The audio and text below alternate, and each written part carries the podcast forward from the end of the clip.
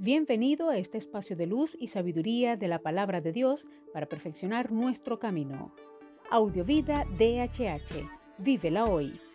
Les habla la pastora de jóvenes Vanessa Hategui de tu casa DHH. Dame una palabra de ti.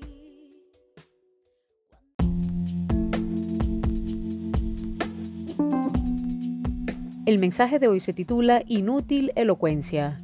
Segunda de Corintios 2, 4 dice, mi predicación y mi mensaje no se apoyaban en una elocuencia inteligente y persuasiva.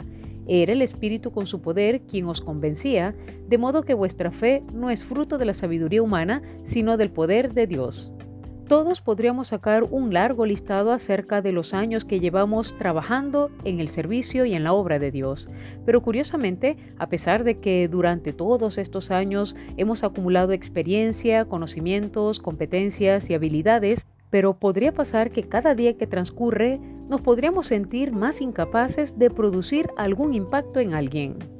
Junto con todo lo anteriormente descrito, podría ir creciendo en cada uno de nosotros una clara conciencia y convicción de que si el Espíritu del Señor no produce cambios en las vidas de las personas, todo nuestro trabajo es en vano. Él es el único que puede producir cambios reales, sostenibles en la vida de las personas. La elocuencia, las competencias y habilidades del predicador, maestro o evangelista no puede hacerlo, y si lo consigue, no son sostenibles a lo largo del tiempo, sino flor de un día. Curiosamente, porque creo que es mi responsabilidad, sigo estudiando, formándome y aprendiendo, es una cuestión de mayordomía, pero con la libertad que da saber que el resultado final es obra de Dios por medio de su Espíritu Santo.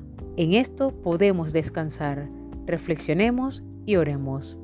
Señor Jesús, gracias por este mensaje y esta enseñanza que nos deja el apóstol acerca de que podríamos tener mucha elocuencia, pero si no está el poder de tu Espíritu Santo tocando los corazones y transformando vidas, sería en vano.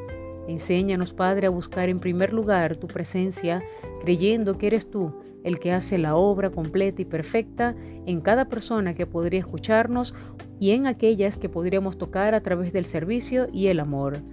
Gracias Señor porque tú haces la obra perfecta y completa. A ti sea la gloria. Amén.